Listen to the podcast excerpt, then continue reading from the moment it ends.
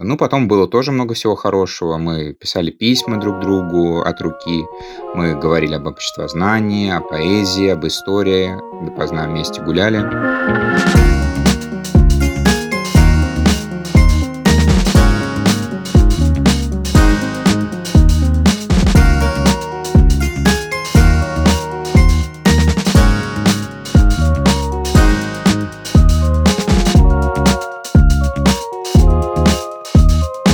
Здравствуйте, дорогие наши слушатели и слушательницы, наши любимые подписчики. Это снова Нормик. С вами меня зовут Настя Курганская. Здравствуйте, наши дорогие. Это подкаст Норм, действительно. А меня зовут Даша Черкудинова. И вот мы этот подкаст уже с Настей ведем сколько времени, а сколько времени еще длится вот этот наш замечательный седьмой сезон про любовь. Уже несколько месяцев да. мы говорим, а темы все не кончаются. Так это приятно. И сегодня тема у нас такая совершенно особенная, теплая, романтическая, первая любовь. Сегодня мы будем ностальгировать и рассказывать друг другу разные истории своей жизни, немножечко слушать истории от наших слушателей. Мы будем вспоминать первую любовь. Может быть, у кого-то первая любовь бывает не только вот с хорошими воспоминаниями и такими светлыми, бывает же и наоборот, мне кажется. Но мы как раз послушаем сегодня истории и узнаем, какие бывают там разные градации у первой любви. Но вообще у меня, конечно, какие-то такие, знаешь, сказочные воспоминания, всякие вот такие вот киношные обо всех моих первых любовях, а я была в подростковом возрасте очень влюбчивая персона. Даже когда эта любовь была невзаимная, знаешь, все да. равно у меня почему-то вот какие-то хорошие воспоминания. Вот у меня абсолютно обратная ситуация, совершенно не такая. Перед тем, как начать, дорогие друзья, напомним вам, что у нас есть Patreon и Boosty, и для нас очень важна ваша поддержка. Если вам нравится подкаст Норм, Ласточки или Советские Дивы, пожалуйста, Подписывайтесь на нас на Патреоне или на Boosty. Мы рады любому вашему донату. Еще подписывайтесь на наши соцсети, Инстаграм и Телеграм, подкаст Норм, That's Norm. Там всегда можно какие-то прикольные всякие сторисы посмотреть или какие-то кружочки. Мы часто истории там собираем тоже. Подписывайтесь, фоловьте нас. Мы говорим сегодня о любви, о таком ностальгическом времени. А вот ты помнишь, Настя, какие у тебя были духи, когда ты вот впервые влюбилась? Вот не уверена, что помню свои духи именно этого времени, но, конечно, помню всякие флакончики на своей полочке, когда мне было 16, 17, 18. Это невозможно забыть. Мне кажется, что первой парфюмерной любовью у многих наших слушательниц были духи Нина Ричи. Такие цветные флакончики-яблочки. И мы рады, что партнер этого эпизода как раз бренд Нина Ричи, ароматы которого для многих были знаковыми во времена первой любви. Классно, что бренд продолжает создавать новинки и меняться. И совсем недавно у Нина Ричи вышел новый лимитированный аромат Нина Натюр. Нам прислали с Дашей их послушать, и мне кажется, что это прекрасный выбор для весны и лета. Нина Натюр – это самая свежая туалетная вода у бренда Нина Ричи. Его верхние ноты – хрустящее яблочко и сочный итальянский лимон. Стоит присмотреться всем, кто любит фруктовые и цитрусовые запахи. Это хорошая возможность, мне кажется, оставаться в контакте с природой, даже если ты проводишь май в большом городе. И для нас особенно важно, что Нина Ричи поддерживает философию бережного отношения к окружающей среде, у нового аромата экологически чистая формула и перерабатываемая упаковка. При этом флакончик остался узнаваемым. Это снова милое яблочко, на этот раз в нежно-зеленом оттенке. Познакомиться с новым лимитированным ароматом Нина Натюр можно на сайте и в магазинах сети «Золотое яблоко». Мы оставим ссылку на эти прекрасные духи в описании нашего выпуска.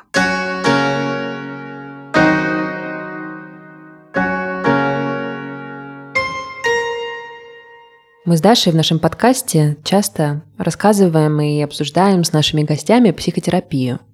Я думаю, что для многих наших слушателей это такая же ценность, как и для нас – я сама хожу к психотерапевту много лет с перерывами. Уходила, когда чувствовала, что пока мне быть в терапии не хочется, и возвращалась, когда жизнь менялась, и появлялись какие-то новые запросы.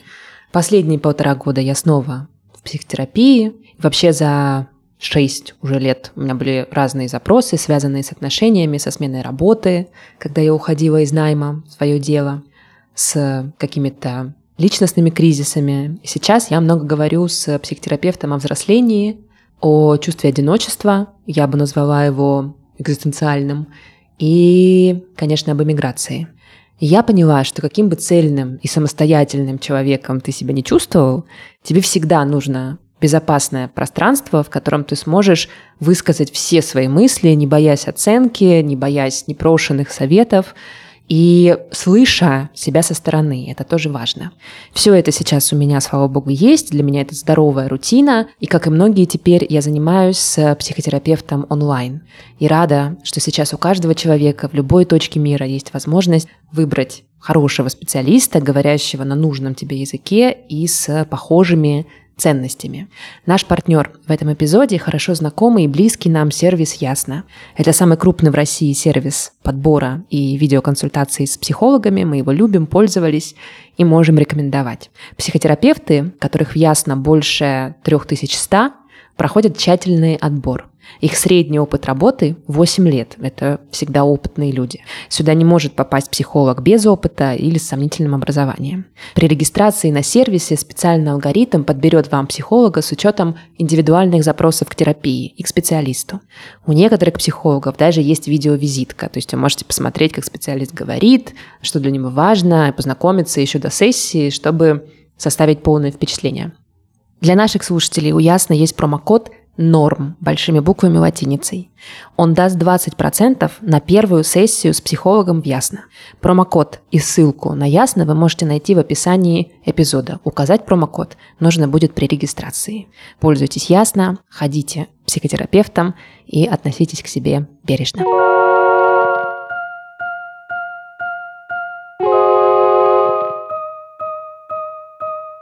Настя, давай ты расскажешь сначала про свою вот эту романтическую и замечательную первую любовь такую, как из романов. А я потом расскажу про все свои awkward moments. У меня очень хорошие воспоминания о своей первой любви, но надо сказать, что когда мы задавали в своем телеграм-канале этот вопросик своим подписчикам, типа, что вы помните про свою первую любовь, нас справедливо спросили, как отличить первую любовь от первого краша, и я, в принципе, понимаю этот вопрос, потому что я первой любовью считаю первые отношения, но при этом до этих отношений у меня, например, было огромное количество каких-то влюбленностей в школьные годы. И, по-моему, даже до школьные тоже. Я помню, что самая первая персона, которая вообще взбередила мое сердце, это был мой сосед снизу. Мальчик по имени Миша, Загородько или Перегородько, там что-то такое. Этот Миша был на год меня старше, и когда мне было лет 5-6, для меня это воспоминание вот о Мише как о первом первом каком-то романтическом переживании. Я помню, что Миша как-то запал в мое сердце, и я очень волновалась, когда мы, например, в одно и то же время выходили гулять. Вот это мое первое романтическое воспоминание, это Миша с четвертого этажа. Помню, что однажды, когда мне было, по-моему, пять лет, где-то на автобусной остановке мы стояли с этим Мишей и с кем-то из его родственников, и я тоже стояла с кем-то из моих родственников, и я подскользнулась и упала и сломала руку. Потом месяц ходила в гипсе, но сам факт поломанной руки возмутил и вообще разбередил мою душу не настолько сильно, насколько то, что я спотыкнулась и упала куда-то там в канаву, когда рядом стоял этот Миша. Я помню, что я там плакала. Ну, короче, в общем, был позор полнейший. И еще я помню, что у этого Миши был старший брат по имени Гена. Я сейчас уже не помню, как он выглядел, но я помню, что у Гены был вайб какого-то более успешного старшего брата, что он был как-то выше, симпатичнее, старше и как-то типа прикольнее. Он уже в школу ходил. И мне все время говорили старшие родственники, типа, ну, Настя, ну, Миша какой-то неказистый мальчик, вот то ли дело Гена. Но я думаю, на самом деле, что все взрослые были в курсе наших вкрашиваний, потому что, скорее всего, мы себя как-нибудь смешно вели в детстве при наших крашах. А потом я пошла в школу, и начался уже просто веселый карнавал, потому что примерно каждый год, вот каждый новый класс у меня был новый краш. Ну, может быть, каждые два года. Я не буду перечислять все эти краши, это всегда были вот эти вот мальчики, да, и в целом до какого-то осознанного возраста, вот лет, наверное, до 17-18, когда я уже вот прям полноценно влюбилась в первый раз, в основном мои краши это были тупо какие-то спортики. Значит, что мы знаем? У меня есть такое guilty pleasure иногда, знаешь, когда я захожу в ВКонтакте, ну, бывает вот такое вот настроение, там музыку какую-нибудь включить там или там просто, знаешь, зайти попрокрастинировать. Я иногда захожу к себе в друзья и смотрю, чем там занимаются и вообще чем живут мои какие-то вот школьные увлечения. Так, в какой-то момент я узнала, что моя первая школьная любовь, мальчик по имени Кирюша, с которым у меня очень много фотографий из первого и второго класса, нас все время ставили с ним на утренниках в пару. Знаешь, типа какая-нибудь была игра «Ручеек» или «Хоровод», или какая-нибудь песенка, и мы с ним все время в паре стояли почему-то, и вот нас родители фоткали. И я помню, что наш краш, он еще был взаимный. То есть я помню, что Кирюша тоже ко мне проявлял какой-то интерес. Вот, и мы там за одной партой сидели. Ну, короче, типа романтик. Так вот, я по ВКонтакте поняла, что он ушел куда-то служить в военно-морской флот. Еще до 22 года это случилось. На его страницах просто не появляется больше никакого контента, кроме как он в военной части. Это вот моя первая любовь, ее судьба.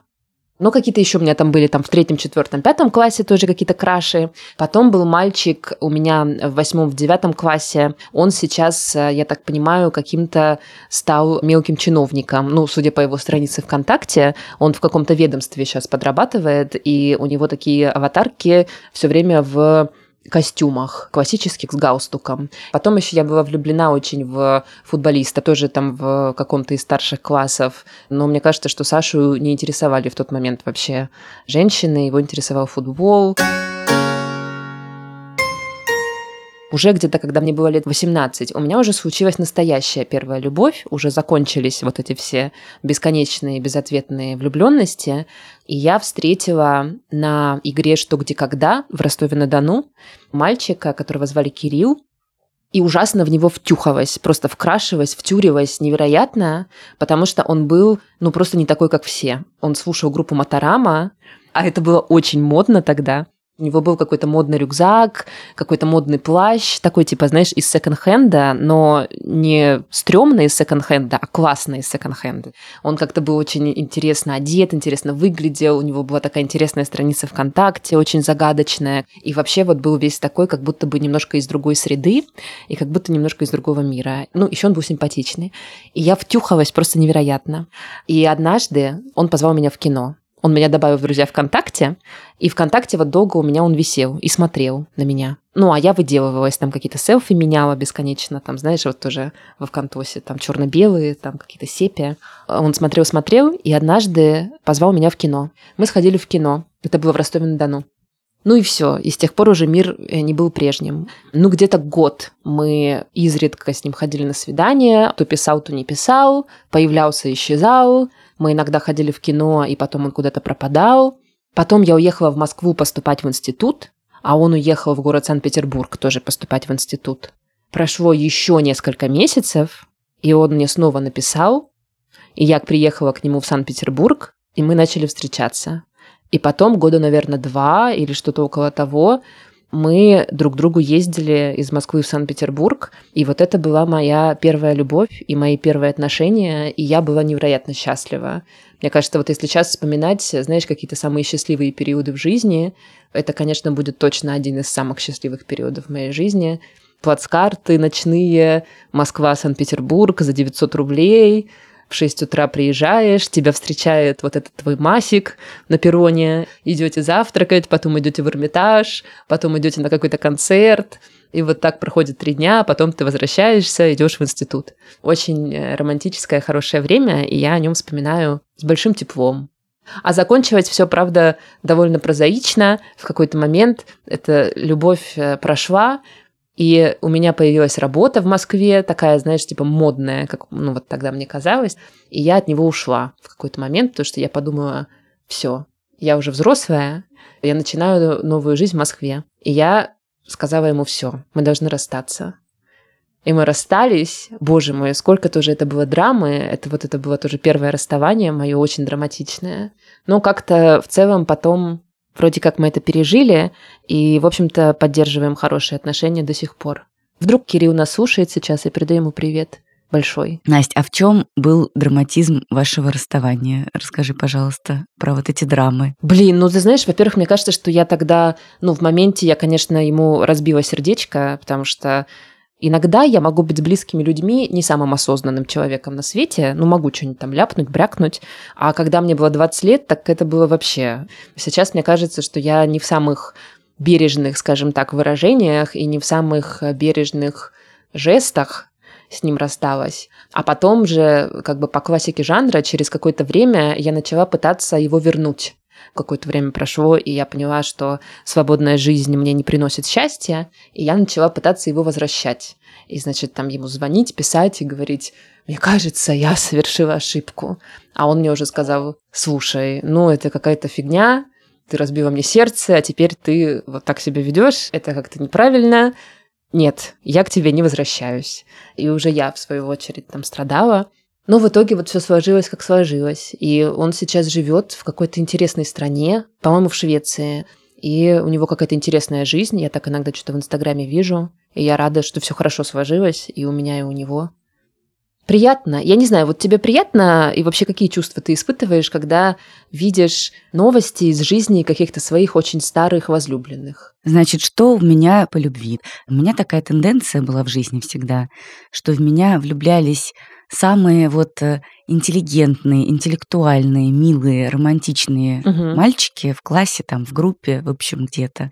А я так. западала на самых хулиганистых. О. Ну, таких плохишей, скажем так. Конечно, И да. каждый раз была какая-то вот э, в этом ну, не то чтобы драма, но вот какая-то такая неразделенность. Да. И первый такой треугольник, а даже не треугольник, даже четырехугольник у меня возник в детском саду. Представляешь, вот четыре мне было, может быть, пять лет. И мне очень нравился мальчик э, Сережа, а Сереже нравилась девочка Магда. Она из Польши была моя подружка. А Магде нравился другой Сережа, а этот другой Сережа был влюблен в меня. И вот так вот мы сидели в песочнице вчетвером, лепили какие-то куличики, строили друг другу глазки, носили друг другу цветочки, и все вот как-то не складывалось у нас. Парочка, не одна из нас четырех. А мне мама рассказывала, что она один раз пришла за мной в детский садик и увидела, как я луплю вот этого Сережу, который был в меня влюблен. И она говорит, да, что ты делаешь, как тебе не стыдно? А я ей отвечаю, а вот он мне на ушко обещал, когда мы вырастем, что он меня найдет, и мы поженимся. И я недовольна была такими вариантами и решила применить силу физическую. Вот так. Да. Но на самом деле не знаю, это все с рассказов родителей. Я, конечно, знаю эти истории. Потом я пошла в школу, и там тоже у меня был ухажер, в первом-втором классе мы очень дружили. Юра такой очень реально приличный мальчик. Все были в восторге от нашей парочки. Сидели вместе за партой, очень нежные у нас были отношения. Но потом, как ты знаешь, в третьем классе я обратила внимание на чудовищного какого-то хулигана, и уже мне наскучил этот Юра. А Юра, кстати, я узнала потом, что он стал священником. Вот так вот. Интересно. Мне понравился хулиган, но я ничего не предпринимала, потому что я с детства знала, что женщина должна быть такая вот, значит, холодная, неприступная. И если ей кто-то понравился, этого ни в коем случае нельзя обнаруживать. Но я рассказала своей подружке, вот такую совершила ошибку, а подружка рассказала подружке хулигана, тоже такой какой-то оторве местный. И эта оторва сочинила про меня какую-то песню, какого-то ужасного содержания. Угу. А я ничего не поняла и пришла к маме и стала спрашивать значение нескольких слов. И мама мне сказала, боже, что у вас там вообще происходит в школе? Ты же учишься в третьем классе, тебе 9 лет, что вообще это такое? Угу. Потом у меня была следующая школа, и в ней мне очень долго никто не нравился. Но вот как то знаешь, на меня давлело ну, как бы общество, потому что там где-то там в шестом, седьмом, восьмом классе девчонки все стали, конечно, влюбляться в разных одноклассников и мальчишек из параллельного класса, и мальчишек постарше. И были такие все время шушу, разговоры, типа, кто в кого вкрашился. Не было, кстати, еще тогда слова «вкрашился» в моем детстве, но тем не менее. Да. Ну, а мне как-то надо было социализироваться же, все-таки как-то надо было дружить с людьми, и я поэтому придумала, что вот мне нравится один мальчик из параллельного класса, и стала всем рассказывать, и тоже вышел какой-то конфуз, потому что оказалось, что этот мальчик встречается с другой девочкой, эта девочка другая меня сразу же не взлюбила, такая типа, ты что, себя возомнила, коза? И там тоже какие-то были разборки, ну такие, там просто какие-то были шушуканье за спиной, но я стоически все это вынесла, не стала оправдываться и говорить, что типа я все придумала, и на самом деле мне не нравится. Я подумала, что это еще более глупо будет выглядеть, и никто все равно не поверит. Вот, и как-то эту легенду пронесла со мной. Ну, а главные мои, конечно, такие романтические приключения происходили на даче, потому что я ездила на дачу, ну, как вот с моего самого раннего детства, а лет э, где-то в 11-12 мама начала меня отпускать гулять с подружками одну, без присмотра взрослых. Угу. И там вот, конечно, началось. Мы стали дружить с разными-разными людьми из разных компаний. И там были какие-то очень трогательные, наивные, очень детские какие-то приключения, когда мы друг другу засовывали цветочки в забор, там писали записочки, назначали друг другу какие-то тайные свидания, ездили куда-то на озеро, на карьер, на велосипедах, а были уже какие-то такие настоящие. Там где-то лет в 14 на нас стали обращать уже внимание компании постарше, типа, потому что, ну, девчонки как-то подросли, Да. пацаны тоже, и нас стали звать там с собой поиграть в волейбол, какие-то ребята, которым уже было там по 17 лет. Тоже я опять имела неосторожность сказать своим подругам, что вот мне нравится один мальчик в этой компании постарше, а они подумали на другого мальчика. Типа их звали одинаково.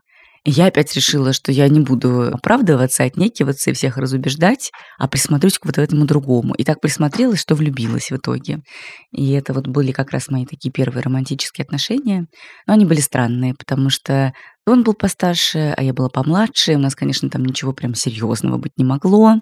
И он меня бросил из-за этого. Я как-то горевала, но старалась виду особо не подавать и в целом к этому отнестись так вот, знаешь, стоически. Такое отношение к любви было. Но оно, в принципе, как бы, мне кажется, и сейчас у меня остается. Закончилось и закончилось, ничего страшного. Я вот так вот старалась ко всему относиться. Вот, а потом мы через несколько лет опять начали с этим парнем встречаться. Пару лет встречались, наверное, и тут уже я от него ушла. А почему? Ну, потому что, знаешь, было понятно, что либо мне нужно как-то серьезно измениться и отпустить свои интересы, которые только-только на самом деле тогда начали появляться. Я вот училась на журфаке уже и как-то входила в профессиональную жизнь, Мгм. знакомилась с какими-то разными людьми прикольными, интересными, занималась разными новыми вещами, общественную жизнь начала вести, интересоваться разными политическими процессами и так далее, активизмом каким-то. Это все как-то очень сильно противоречило интересам моего бойфренда, и, в общем, я поняла, что не клеится.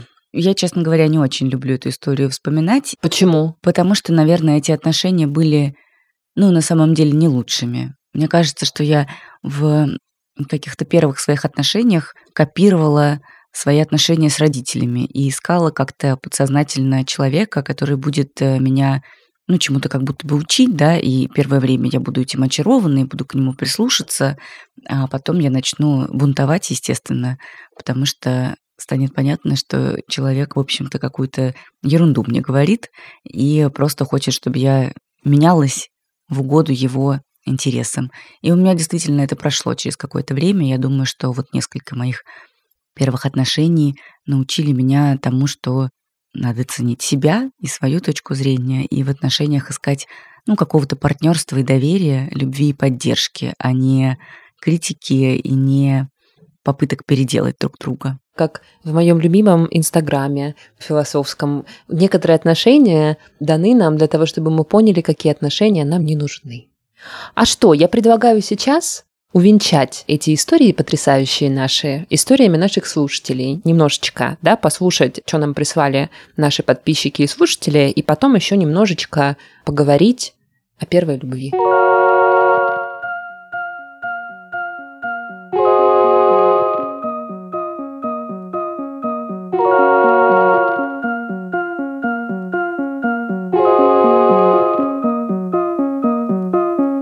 Моя первая любовь случилась, когда мне было 14-15 лет. Я была в старших классах школы. И началась она с того, что мне очень понравился парень, с которым я ездила в троллейбусе. Он был такой высокий и красивый, и я знала, что он живет недалеко от моего дома. И в какой-то момент мой одноклассник позвал меня на встречу киноклуба, который был в нашем городе. И я увидела его там.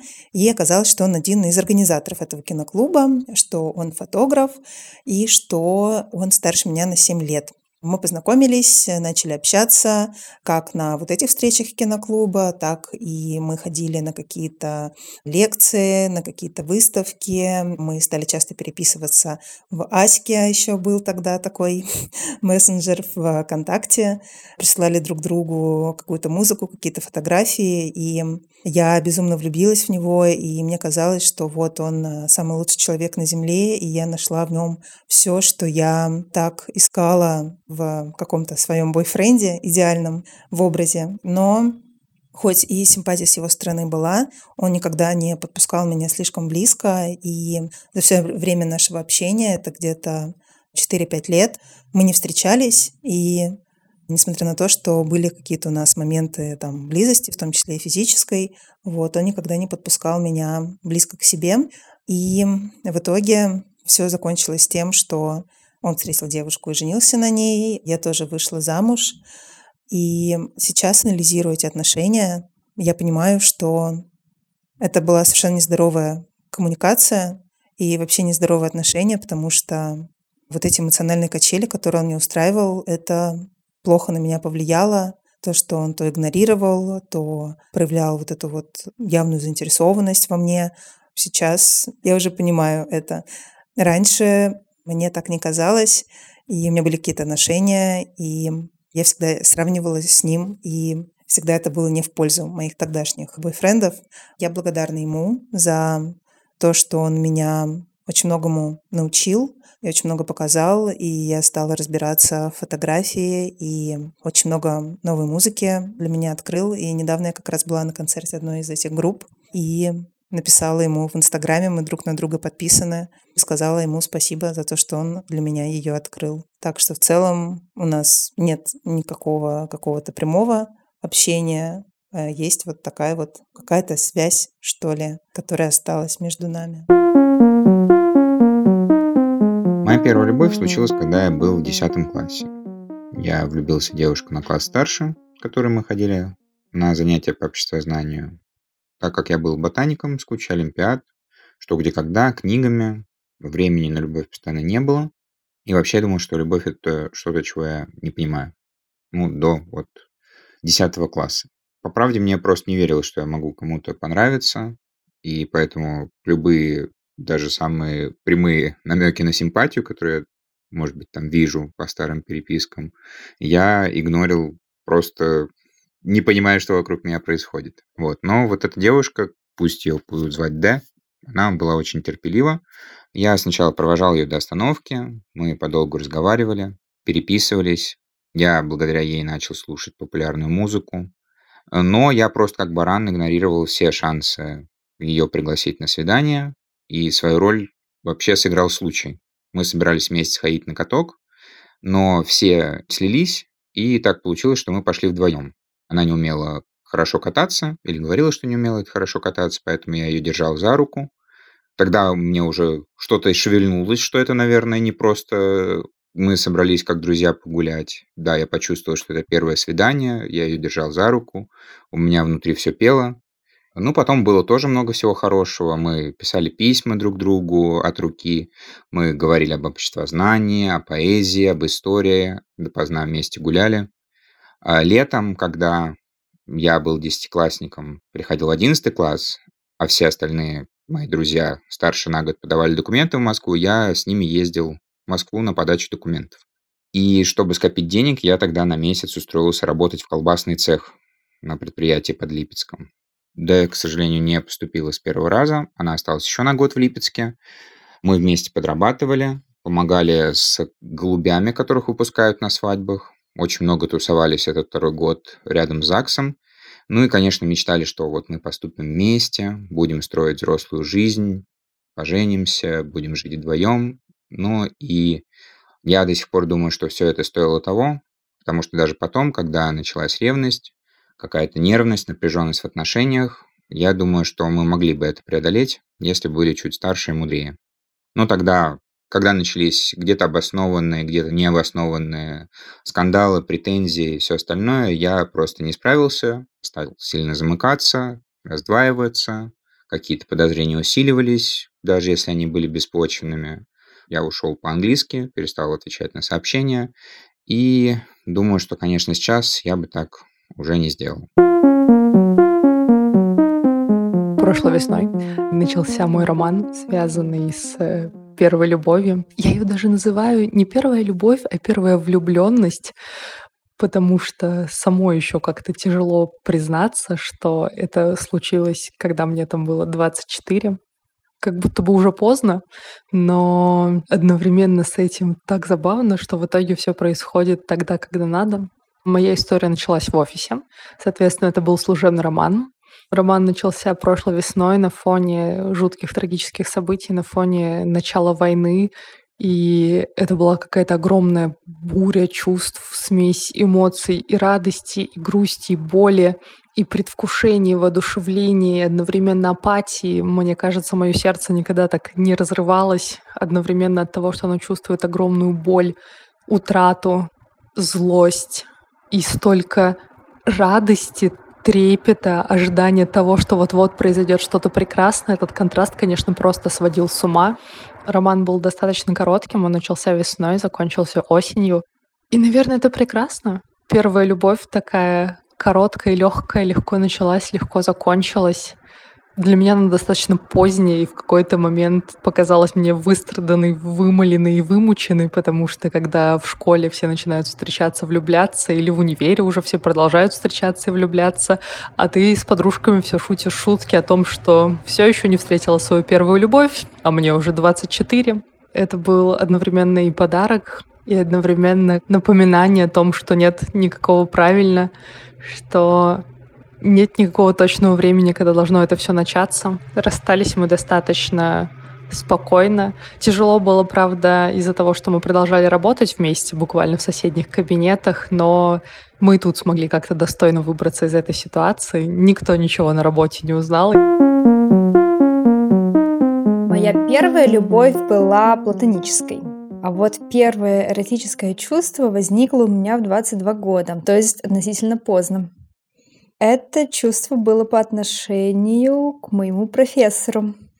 Но мне повезло. Это оказался счастливый случай, как я теперь вижу, потому что профессор этот был из США. Он впитал принципы этические по поводу взаимоотношения преподавателей и студентов в университетах, принятые там. Я до сих пор не знаю, заметил ли он мой интерес, но даже если заметил, то тактично игнорировал его, не подавал виду. При этом довольно дружески со мной общался, в смысле приветливо. Ни в коем случае не нарушая субординации. Я ему за это очень благодарна. Я, конечно, все это воспринимала крайне драматично.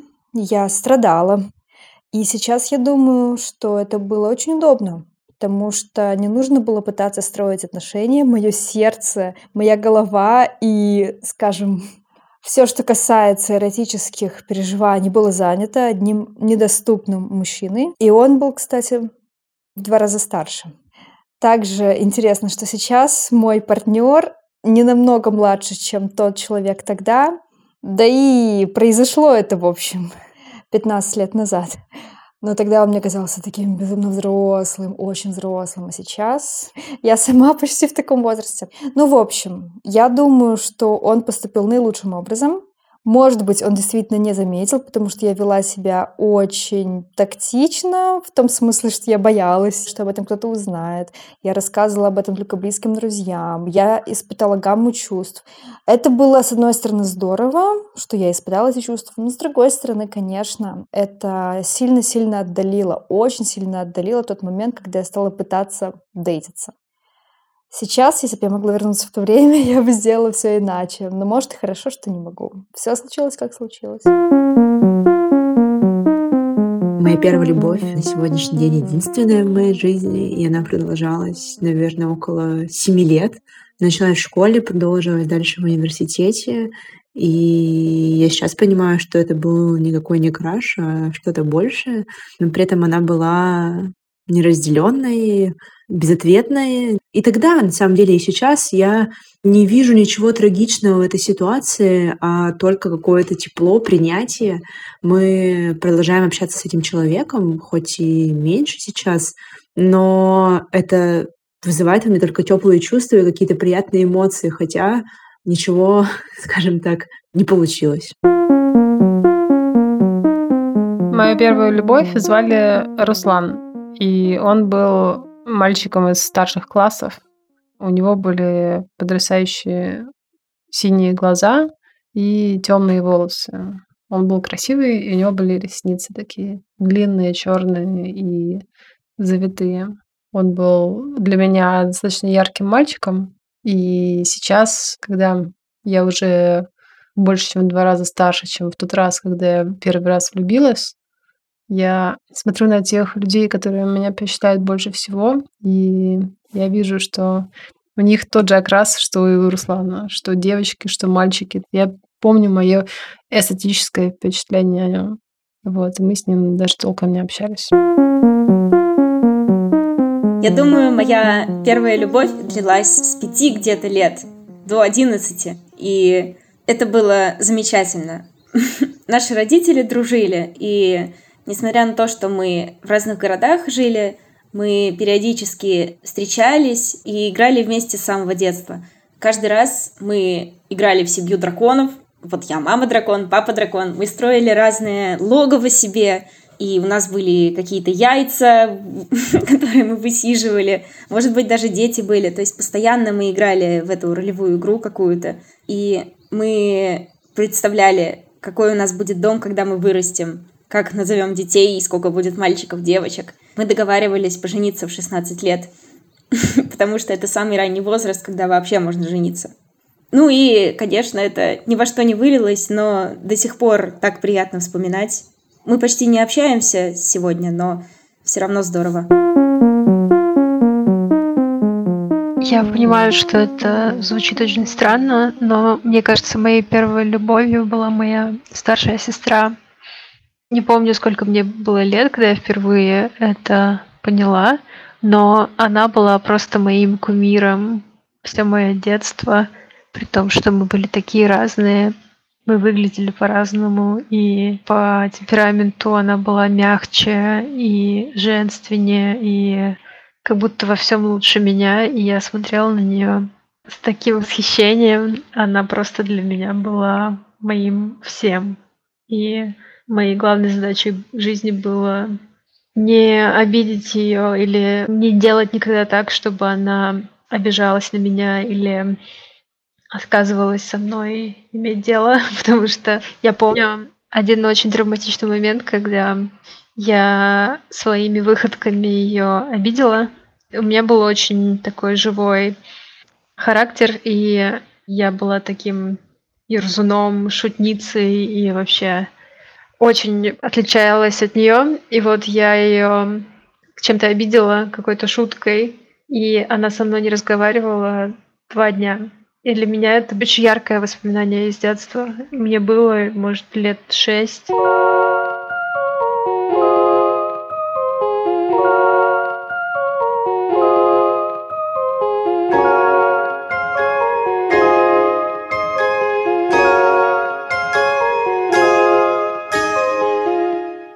Ну, вообще, когда я вспоминаю про вот эту первую любовь, да, про вообще юность, начало отношений, с одной стороны, я думаю, что довольно серьезно я была зациклена, ну, как многие, наверное, мне кажется, как очень многие девчонки, да и мальчишки, наверное, в таком юном возрасте, где-то, не знаю, с 15 до 20, там, может быть, одного, двух, примерно так. Бывает такая зацикленность на том, что как будто бы обязательно нужно найти пару, и как будто бы обязательно нужно с кем-то встречаться или там просто хотя бы что-то мутить. И я помню, что у меня еще было такое, что я подсчитывала количество своих поклонников и думала такая, типа, что-то как-то в последнее время у меня всего два поклонника, непорядок. Ой. Типа, надо обратить на это внимание, чтобы было побольше. Кого я еще могу записать в пул своих поклонников? И это были очень странные какие-то мысли. И вообще странная трата энергии, как будто бы. Потому что, ну, с возрастом я, конечно, понимаю, что совсем не обязательно быть все время в паре, все время в отношениях или все время в их поиске, а можно сосредоточиться на себе и на своем каком-то развитии, творчестве, и, возможно, это гораздо больше принесет пользы. Но с другой стороны, я очень хорошо, конечно, помню вот это ощущение, знаешь, когда едешь на какое-то одно из первых свиданий, и вот совсем-совсем ты еще юный человек, и только-только ты, вот, может быть, первый раз в жизни вообще сама на метро едешь э, на станцию метро Арбатская, ну, там, без родителей, без взрослых, без какого-то сопровождения, а вот сама. И внутри аж все шкварчит просто. Вот это, конечно, я помню волшебные какие-то чувства, и казалось, что впереди, конечно, какая-то огромная счастливая жизнь, Да. полная возможностей. и всяких приключений. Ну и еще хочу сказать, что ну вот именно отношения, люди, конкретные личности, они, конечно, уже немножечко подернулись такой пеленой времени в моих воспоминаниях.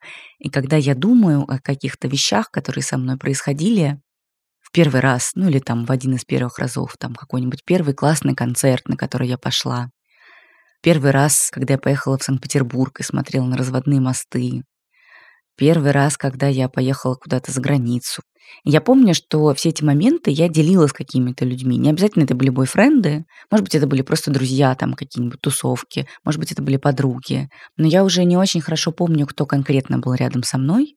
Я помню, что было важно, что со мной кто-то есть, и что я могу поделиться какими-то мыслями, впечатлениями, что, в принципе, я не одна. Но сейчас я, конечно, вспоминаю только про себя, и я, конечно, вижу это все своими глазами и думаю о том, что, ну, в конечном итоге наверное, на месте многих моих бойфрендов тогдашних могла быть какая-то другая фигура, наверное, примерно любая, потому что очаровать меня там в юности было очень несложно. Ну так вот, мужчины, вы забыты. Но при этом было важно, что вот происходили такие вещи, что я как-то постигала действительность, и в этом у меня были какие-то спутники, помощники, иногда проводники. Было здорово. Да, и как будто бы было чему поучиться у каждого из людей, кто был рядом. Как же она мудра, как всегда, в нашем подкасте. Мне кажется тоже, что какие-то воспоминания, ну, лично я уже э, начала конструировать о своих э, первых влюбленностях и вот, ну, вот особенно о своей вот такой первой большой любви. Кажется, что я в какой-то момент, конечно, себе уже сконструировала какую-то историю и начала ее себе заново вот так вот каждый раз рассказывать в очень позитивных красках, хотя кажется, что там были какие-то, может быть, не супер позитивные вещи. Для меня это воспоминание уже как монумент, знаешь, само по себе для меня очень ценно. И я как-то и не хочу себе как-то его перерассказывать. Даже если бы мне пришло это в голову, я бы уже не стала так как у меня вот такая ситуация идеализации, я идеализирую скорее свои первые отношения, и так вот о них очень трепетно вспоминаю, но иногда я задумываюсь о том, вот я трепетно так вспоминаю отношения, или я так вспоминаю трепетно себя. Может быть, я уже, знаешь, превращаюсь в человека, который... Вот есть всякие исследования о том, что люди после определенного возраста начинают ну, с большим трудом, что ли, воспринимать э, какую-то новую популярную музыку. И все чаще говорят о том, что вот музыка, не знаю, 10-20-летней давности была реально очень крутой, а современная музыка отстой. И что вообще многие исследования подтверждают это, что типа люди вообще склонны так делать, а склонны они так делать, потому что, ну, эта музыка у них ассоциируется с э, их э, юностью и с какими-то очень яркими первыми переживаниями в жизни. Поэтому вот они склонны возвращаться в эти переживания снова и снова и ассоциировать вот эту культуру с этими переживаниями. И я вот иногда думаю, может быть, я тоже, знаешь, идеализирую свою первую любовь, потому что ну, это просто время было такое, когда все было первое. Первая любовь, первые какие-то сильные чувства, все было в новинку, а вот эти какие-то поездки, путешествия очень много новизны и очень много вот этого какого-то такого